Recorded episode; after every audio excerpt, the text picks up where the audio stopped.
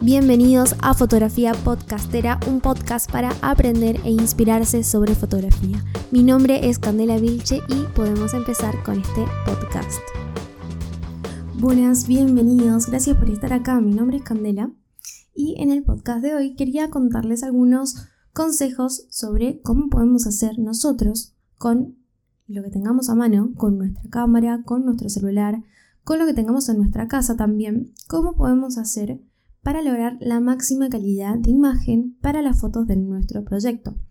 Pero que también esas imágenes ayuden a completar el objetivo que tenemos, que es vender. Y además, no solamente vender, sino que estas fotos a largo plazo nos ayuden a posicionar la marca en el mercado, a diferenciarnos de la competencia, que eso es algo que requiere otro enrosque un poquito más grande y que requiere una planificación, requiere que nosotros nos hagamos unas preguntas un poco más incómodas, un poco más difíciles de responder, para que a largo plazo nos dé beneficios y nos ayuden a posicionarnos como marca.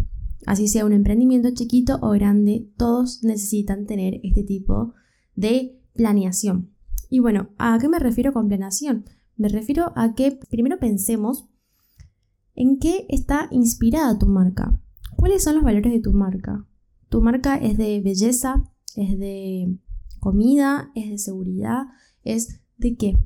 ¿Qué es aparte del tema de tu marca? ¿En qué está inspirada? Si es de belleza, ¿está inspirada en la belleza real? ¿Está inspirada en tallas para todos los cuerpos? ¿Está inspirada en la limpieza? Si es una marca de cosmética, por ejemplo. Eso lo tenemos que tener muy claro porque a partir de ahí va a ser todo lo que hagamos después, todas las decisiones que tomemos después en cuanto a colores, encuadre y así, nos los va a dar este tipo de pensamientos. Vamos a buscar en nuestra casa qué tipo de em, objetos que podemos encontrar. En nuestra casa, en la casa de un amigo, o las compramos, las pedimos prestadas, lo que sea. Vamos a buscar una serie de objetos, cuantos lo que ustedes puedan, que se relacionen con nuestra marca y que nos ayuden a comunicar el mensaje de nuestra marca. Tienen que ser eh, que se relacionen directa o indirectamente. Y estos pueden ser, por ejemplo, eh, objetos relacionados. Si nosotros vendemos eh, ropa, que la ropa está relacionada con la belleza, podemos incluir dentro de nuestros encuadres por ahí algunos objetos de belleza como, por darte un ejemplo, un peine, un labial, también podemos incluir cosas que estén más relacionados indirectamente, que no estén relacionados tanto con la marca, pero que sí que nos ayuden a definir el mensaje o a comunicar el mensaje de nuestra marca. Y estos, por ejemplo, pueden ser en el caso de una marca de, mm, cremas para la cara, por ejemplo.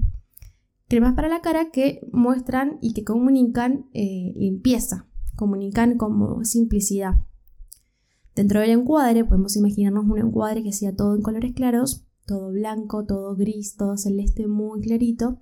Ponemos, además de las cremas, ponemos em, un tocador, una toalla, que esos son elementos que se relacionan directamente, pero además podemos meter en el encuadre, por ejemplo, una planta en una maceta cuidada, una maceta blanca, una maceta prolija con las hojas de la planta impecables y prolijas. Eso puesto bien, puesto de una manera que no se superponga con nada, ni se tape y esté sumamente derechita y prolija, nos va a ayudar a comunicar el, el tema de eh, limpieza, simplicidad, minimalismo, ¿sí? Por más que la planta no tenga nada que ver en sí con el objeto. Eso ya lo van a buscar ustedes, ya lo van a, ver qué es lo mejor y qué es lo peor en cuanto a la prueba y error, pero sí hay que tratar de que este tipo de objetos no llamen más la atención que nuestro objeto, que no sean eh, objetos mucho más grandes, ni mucho más coloridos, ni nada por el estilo, porque lo que va a hacer es captar toda la atención de la imagen. Vamos a primero ver qué es lo que hace la competencia. La competencia saca fotos en colores claros, saca fotos en colores oscuros, la competencia eh, usa siempre el mismo fondo, saca con el celular, saca con la cámara. Vamos a ver y anotar todo, todo, todo, todo lo que haga Y eso lo vamos a tener en cuenta y no lo vamos a usar. No vamos a hacer la foto de la competencia, porque nosotros lo que buscamos es diferenciarnos. Entonces, si nos queremos diferenciar, ¿por qué vamos a hacer la misma foto que hace la competencia? Por esto hay que, hay que ver qué es lo que hacen para no hacerlo, para no repetirlo. Pero siempre hay que saberlo. También vamos a inspirarnos. Vamos a buscar fotos por todos lados. Yo uso muchísimo Pinterest. Pinterest a mí me encanta y puedes ver muchísimas eh, fotos bien sacadas, bien profesionales, con los estilos que vos estés buscando y lo puedes guardar en carpetas. Yo hago eso. Lo puedes hacer donde vos quieras. Vas a buscar en Pinterest o donde sea eh, fotos que vayan con el estilo que a vos te gustaría tener en tu marca. Seguramente vos ya has visto fotos, ya has pensado, ya te gustaría decir, ay, me gustaría tener fotos como X cuenta, X persona, X marca. Vamos a guardar esas fotos y las vamos a tener como inspiración. No vamos a copiar la foto, vamos a inspirarnos en el estilo. El estilo está dado por los colores, la iluminación, el tipo de encuadre que usan, los tipos de elementos que usan en la foto. Y además vamos a definir una paleta de colores. La paleta de colores no puede ser una paleta de colores que esté definida así como al azar. La paleta de colores tiene que ser una paleta que hable de nuestra marca y que nos ayude a comunicar el mensaje de nuestra marca. Eh, pueden buscar en Google cuál es el significado de cada color y ese, junto con otros si quieren, pueden incluirlos. Y durante todas las fotos que hagamos de nuestros productos vamos a tratar de respetar estos colores para que haya una unificación visual en la marca. Entonces, cuando una persona entre a tu cuenta, va a tener una imagen mental de tu marca. Y cuando una persona vea tu foto por otro lado, va a saber, ah, esta foto es de tal marca. ¿Sí? Esto es muy importante que se logre. Y bueno, vamos a tratar de tener en nuestra casa un set de fotos para nosotros. Vamos a armarnos nuestro propio set de fotos. Y para esto vamos, yo les aconsejo que se armen al menos tres para que puedan ir variando entre foto y foto y para que no todas las fotos sean iguales, para que no todas las fotos tengan los mismos colores y puedan ir variando al menos entre dos o tres. Bueno, estos tres fondos que vamos a utilizar se refieren al fondo que incluya piso y pared. Con piso me refiero a una porción de material que esté donde estén apoyados los objetos y que este en lo posible debe tener algún tipo de relieve es mejor si decir, no pasa nada si no lo tiene, pero realza un montón, depende de lo que queremos comunicar, acabamos de nuevo, realza mucho el objeto, si es lo que queremos. Y una pared, que la pared puede ser una porción de material, del material que sea, que esté puesto por detrás del piso. Bueno, estos tres combinaciones de piso y pared van a estar en los colores que nosotros queramos. Y ahora, qué materiales podemos usar, cuál es lo que más nos conviene y cuál es lo que no nos conviene. ¿Necesitas comprarte un fondo de fotografía? Y yo te digo que no, no necesitas comprarte un fondo de fotografía. Si puedes invertir, está buenísimo, dale para adelante, pero si no puedes invertir, necesitas ir eh, a una librería, necesitas eh, buscar en tu casa, en el armario de tu casa o ir a una ferretería y no necesitas gastar muchísima plata en comprarte fondos. Lo puedes inclusive hasta reciclar y hasta hacer vos mismo. ¿Qué tipo de materiales puedes usar? Puedes usar para las paredes o para el fondo también. Puedes usar cartulinas, puedes usar goma evas, puedes usar cuerina, puedes usar madera. Eh, la desventaja de la cartulina y de la goma eva es que por ahí estas son un poquito más sensibles a si se ensucian o se arrugan. Así que si usamos estas, las vamos a tratar con mucho cuidado, sin pisarlas y sin guardarlas dobladas, guardarlas siempre estiradas y sin que se vayan a arrugar, porque estas arrugas después no salen y se ven en la foto. También una opción muy buena es la cuerina porque esta permite lavarse y no se arruga y no se marcan las arrugas.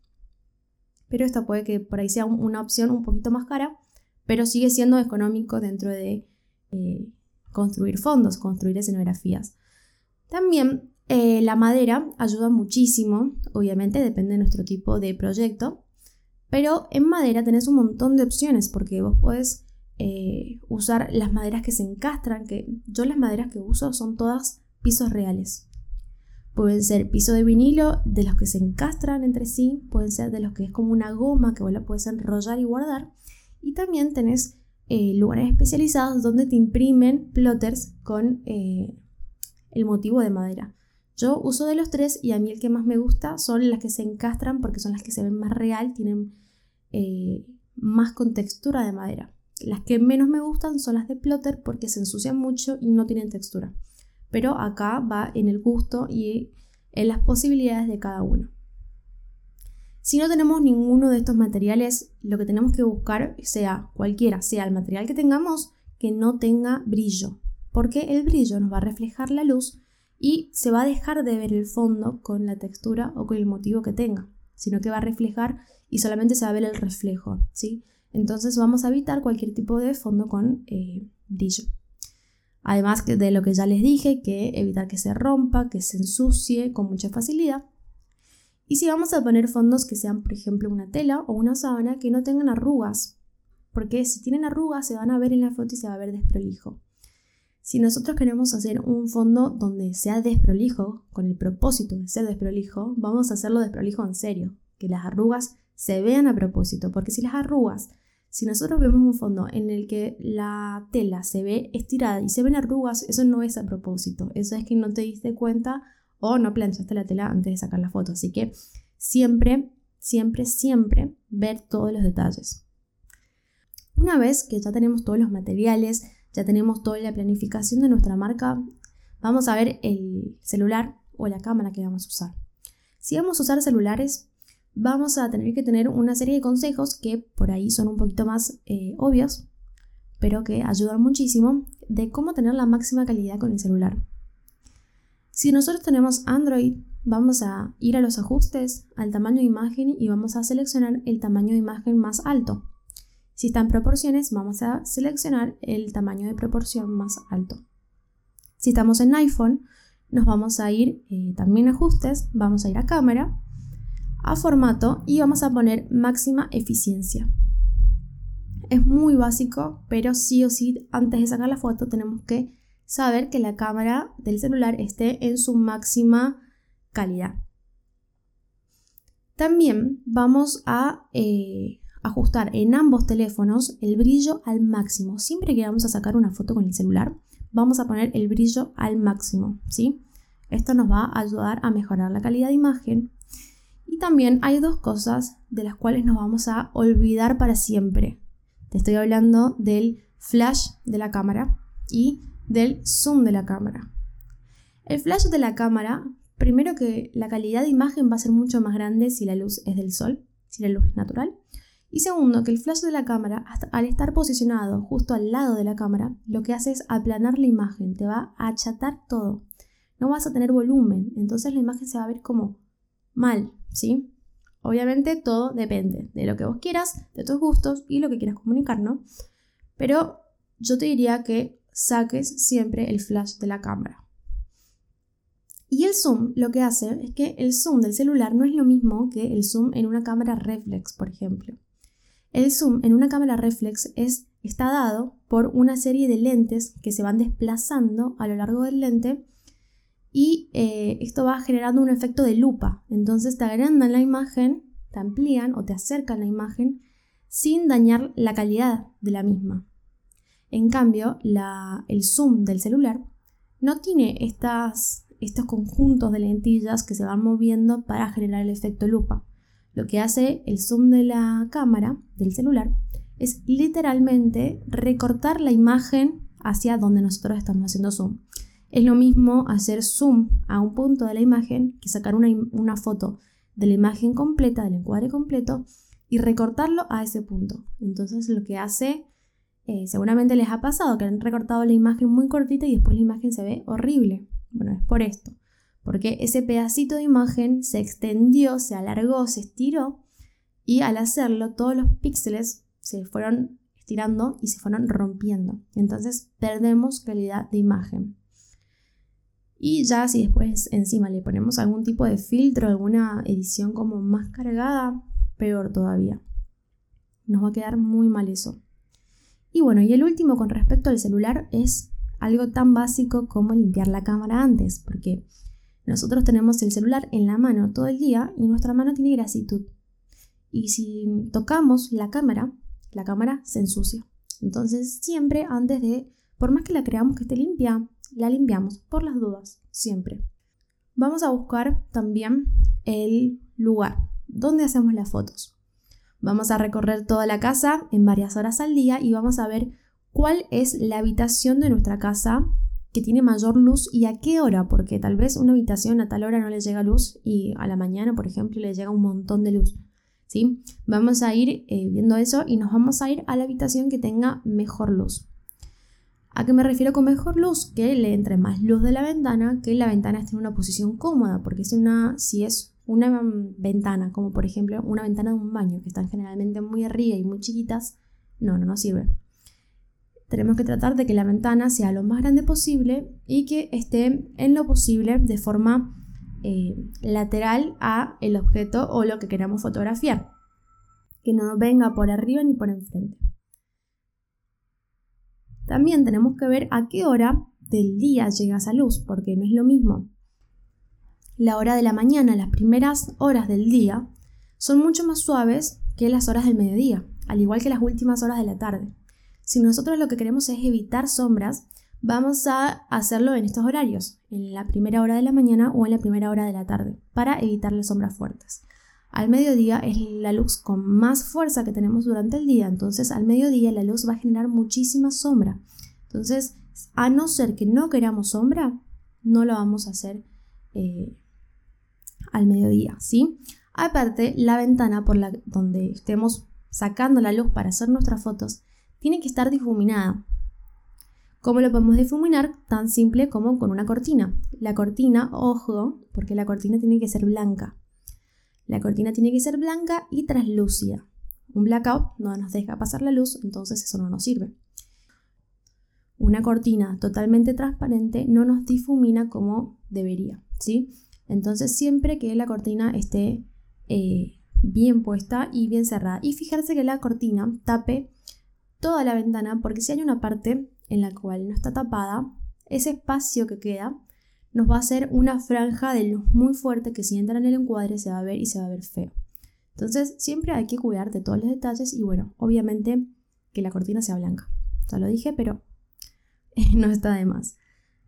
Con la iluminación, ¿cómo podemos hacer si la ventana, por más que tenga eh, una cortina que difumine la luz, aún así tiene mucha sombra? Lo que vamos a hacer es del otro lado vamos a poner un objeto que nos refleje la luz. La luz tiene que rebotar en este objeto o en esta superficie y tiene que volver al encuadre para tapar esas sombras que se generaron que están muy fuertes y que no nos gustan. ¿Qué tipo de superficies pueden hacer estas? Podemos usar dos cosas. Podemos usar papel aluminio o podemos usar tergopol. El papel aluminio lo que hace es reflejar, pero refleja por ahí un poquito más fuerte porque lo que refleja es como si fuese un, espejo. Entonces, eh, los rayos de luz van a caer bastante fuertes hacia la imagen de nuevo. Y el tergopol lo que hace es también reflejar la luz, pero acá ya lo hace de una forma mucho más suave. Entonces, dependiendo de lo que queramos, vamos a elegir entre un material y el otro. Si no tenemos ninguno de estos dos materiales, cualquiera que elijamos, que tiene que ser blanco o tiene que ser plateado, podemos usar un espejo también.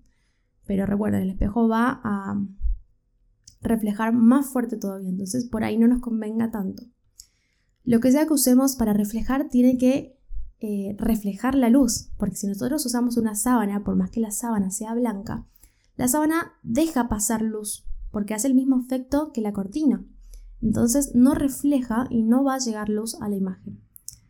Si vamos a usar una sábana, la vamos a poner sobre un cartón o sobre alguna otra superficie que bloquee la luz que pase para el otro lado. Bueno, ya tenemos todo. Vamos a ver ahora en la parte del encuadre, cómo encuadramos nuestra imagen. Hay algo en la fotografía que se llama ley de tercios, que podemos respetarla o no, porque son consejos, no son eh, reglas estrictas, ¿no? Pero cuando estamos hablando de productos, ahí ya la cosa es diferente, porque si estamos hablando de productos necesitamos cumplir con esta ley de tercios para que eh, el objeto que queremos vender realmente llame la atención. La ley de tercios dice que nosotros tenemos que a la imagen partirla con dos líneas verticales y dos líneas horizontales. Esto nos va a formar en la imagen una serie de nueve cuadros. Obviamente que todas estas líneas tienen que estar de forma equitativa, ¿no? El celular tiene la opción de poner la línea del, de poner estas líneas que se llaman cuadrícula. Si la encuentran, úsenla, les va a ayudar muchísimo como guía. En esta cuadrícula se forman cuatro intersecciones. De estas cuatro intersecciones son los puntos fuertes de la imagen. Entonces, siempre en estos cuatro puntos vamos a ubicar nuestro objeto y ahí es donde más va a llamar la atención. Y dentro de estos cuatro puntos hay un punto que llama más la atención y un segundo punto que está en un segundo plano llamando la atención. El punto más fuerte de la imagen es el punto derecho superior. Ahí es donde más fuerza tiene la imagen, es donde el ojo seguramente va primero. Y después el segundo punto más fuerte sería el izquierdo inferior. Entonces, siempre que estemos fotografiando productos, vamos a tratar de ubicarlos en estos. Ahora, en el resto del encuadre, no en las intercepciones, sino que en el resto de los cuadraditos que nos quedaron ahí, vamos a ir colocando los otros objetos que les dije que buscaran, siempre cuidando de que estos objetos no sean ni con colores más fuertes que el producto que vendemos, ni más grandes, ni con más textura, que sean productos que queden en segundo plano. Si no logramos esto, lo que podemos hacer es elevar el producto principal, o sea, el producto que estamos vendiendo, elevarlo sin que se vea. Por ejemplo, un truco para elevarlo puede ser de que estamos hablando de una imagen vista desde arriba, ¿no? Si es una libreta, vamos a ponerle cajas abajo para que la libreta se levante un poquito más del fondo y tenga más presencia que el resto de los objetos. Pero bueno, esto va a depender de un montón de cosas. También, cuando estamos fotografiando más de un objeto, es preferible que los objetos sean impares, porque así vamos a lograr un mayor dinamismo en la imagen. También tenemos dos formas de eh, ordenar los objetos en la imagen. Podemos hacerlo de forma ordenada o podemos hacerlo de forma desordenada. Ambas son válidas, pero si lo hacemos ordenado, tiene que estar ordenado en serio, tiene que estar bien alineado con las líneas, con el encuadre y con los bordes. Si lo hacemos desordenado, va a estar desordenado, pero también tenemos que fijarnos de que nuestro producto estrella esté resaltando y no se pierda entre todos esos objetos. También vamos a cuidar de que las líneas, que estas líneas pueden ser rectas o pueden ser oblicuas. Que las líneas rectas estén rectas, que no estén medio inclinadas, y que las líneas oblicuas pasen desde una punta del encuadre hacia la otra punta pero que esté en la punta, porque si está como un poquito más arriba o un poquito más abajo, va a parecer que esa línea nos quedó inclinada por accidente y no a propósito, ¿sí? Entonces eso va a molestar a la vista. También tenemos eh, algunas perspectivas que podemos usar para la imagen. Estas perspectivas pueden ser la perspectiva cenital, picada o contrapicada, que la perspectiva cenital es la que nosotros sacamos la foto desde arriba hacia abajo, pero completamente desde arriba, no inclinada, porque inclinada es eh, el picado, ¿sí? Picado desde arriba hacia abajo, pero de forma como más inclinada. El cambio sonital es completamente paralela al suelo. Y bueno, contrapicado vamos a usarlo, que contrapicado sería desde abajo hacia arriba. Vamos a hacerlo cuando tenemos productos que, eh, que son más o menos chiquititos, pero que tienen un poquito de volumen y queremos agrandarlo. Esto se usa mucho para, por ejemplo, publicidades de perfumes, fotografía de perfumes o de algún tipo de objeto que tenga como las mismas eh, características. Que vamos a hacer la foto un poquito desde abajo hacia arriba para que el objeto tenga más imponencia, para que el objeto se destaque un poco más, que se vea más grande. Porque si nosotros hacemos el efecto contrario, de hacerlo desde arriba hacia abajo, estamos achicando el objeto. ¿Y cuándo podemos usar cenital? Cuando el objeto que estamos fotografiando es plano. Por ejemplo, estamos fotografiando una libreta y la podemos incluir en un encuadre junto con unas lapiceras, una goma, todo ese tipo de accesorios, accesorios de librería. em, y lo ponemos desde arriba hacia abajo porque la libreta es plana, no tiene volumen, a no ser que la paremos, obviamente. Eh, con la ropa, si no la vamos a ocupar con modelo, pasa lo mismo, lo podemos hacer desde arriba. Pero si estamos vendiendo perfumes y así, vamos a hacerlo contrapicado. Otro consejo que te puedo dar para la composición es que uses superposiciones de objetos. Puedes poner un objeto adelante con el foco en el objeto al que queremos eh, protagonizar, al objeto que queremos vender, y em, otros objetos atrás también. Los objetos adelante pueden estar enfocados o no, esto va a depender del gusto. A mí me gusta hacerlos con el objeto de adelante desenfocado, pero ni muy desenfocado ni muy enfocado. También otra cosa es incluir las manos dentro del encuadre, porque está dicho estadísticamente que las fotos que tienen manos en sus composiciones llaman más la atención y tienen más interacción que las fotos que son solamente del producto. Al igual que no solamente las manos, sino que, que tienen humanos, las fotos que tienen humanos. Puede ser eh, tanto la mano como un pie, como la cara, como eh, la, persona de espaldas. Pero que aparezca una persona llama mucho más la atención que solo el objeto. Y bueno, y acá ya hemos armado toda la foto, ya hemos armado eh, nuestra imagen de marca, hemos armado nuestro set de fotos, hemos armado nuestras fotos y entonces ahora qué podemos hacer para que esto tenga aún más calidad. Vamos a, en la edición, vamos a corregir algunos de esos detalles que por ahí en la toma, por hacerlo rápido, nos olvidamos. Y estos pueden ser los bordes, que estén alineados, que los bordes estén eh, rectos, que el objeto fuerte realmente esté en el punto de intercepción y no en el medio, por ejemplo. Porque uno cuando saca fotos está muy acostumbrado a poner el objeto en el medio. Mal. El objeto en el medio no va. Va en los puntos fuertes acompañándolo o no de otros objetos que nos ayuden a reforzar ese primer objeto principal. Vamos a realzar los colores de nuestra imagen. Vamos a quitar las imperfecciones si podemos, si no vamos a tratar de esconderlas lo máximo que podemos y tratar y cuidar que no se vea nada en el fondo. Con esto me refiero con imperfecciones. Que no se vea una arruga, que no se vea eh, la esquina del borde, que no se vea una toma de corriente. Todo hay que cuidarlo muy bien y hay que cuidar muy bien los detalles porque estos van a hacer que eh, después quede mal en la imagen y vamos a tratar de usar la misma edición o el mismo tipo de edición para cada foto para que al final cuando nosotros veamos todas las fotos juntas, por ejemplo en Instagram, tengan una unión y tengan una relación entre foto y foto y así cada persona que ve una foto tuya puede identificar que la foto es tuya.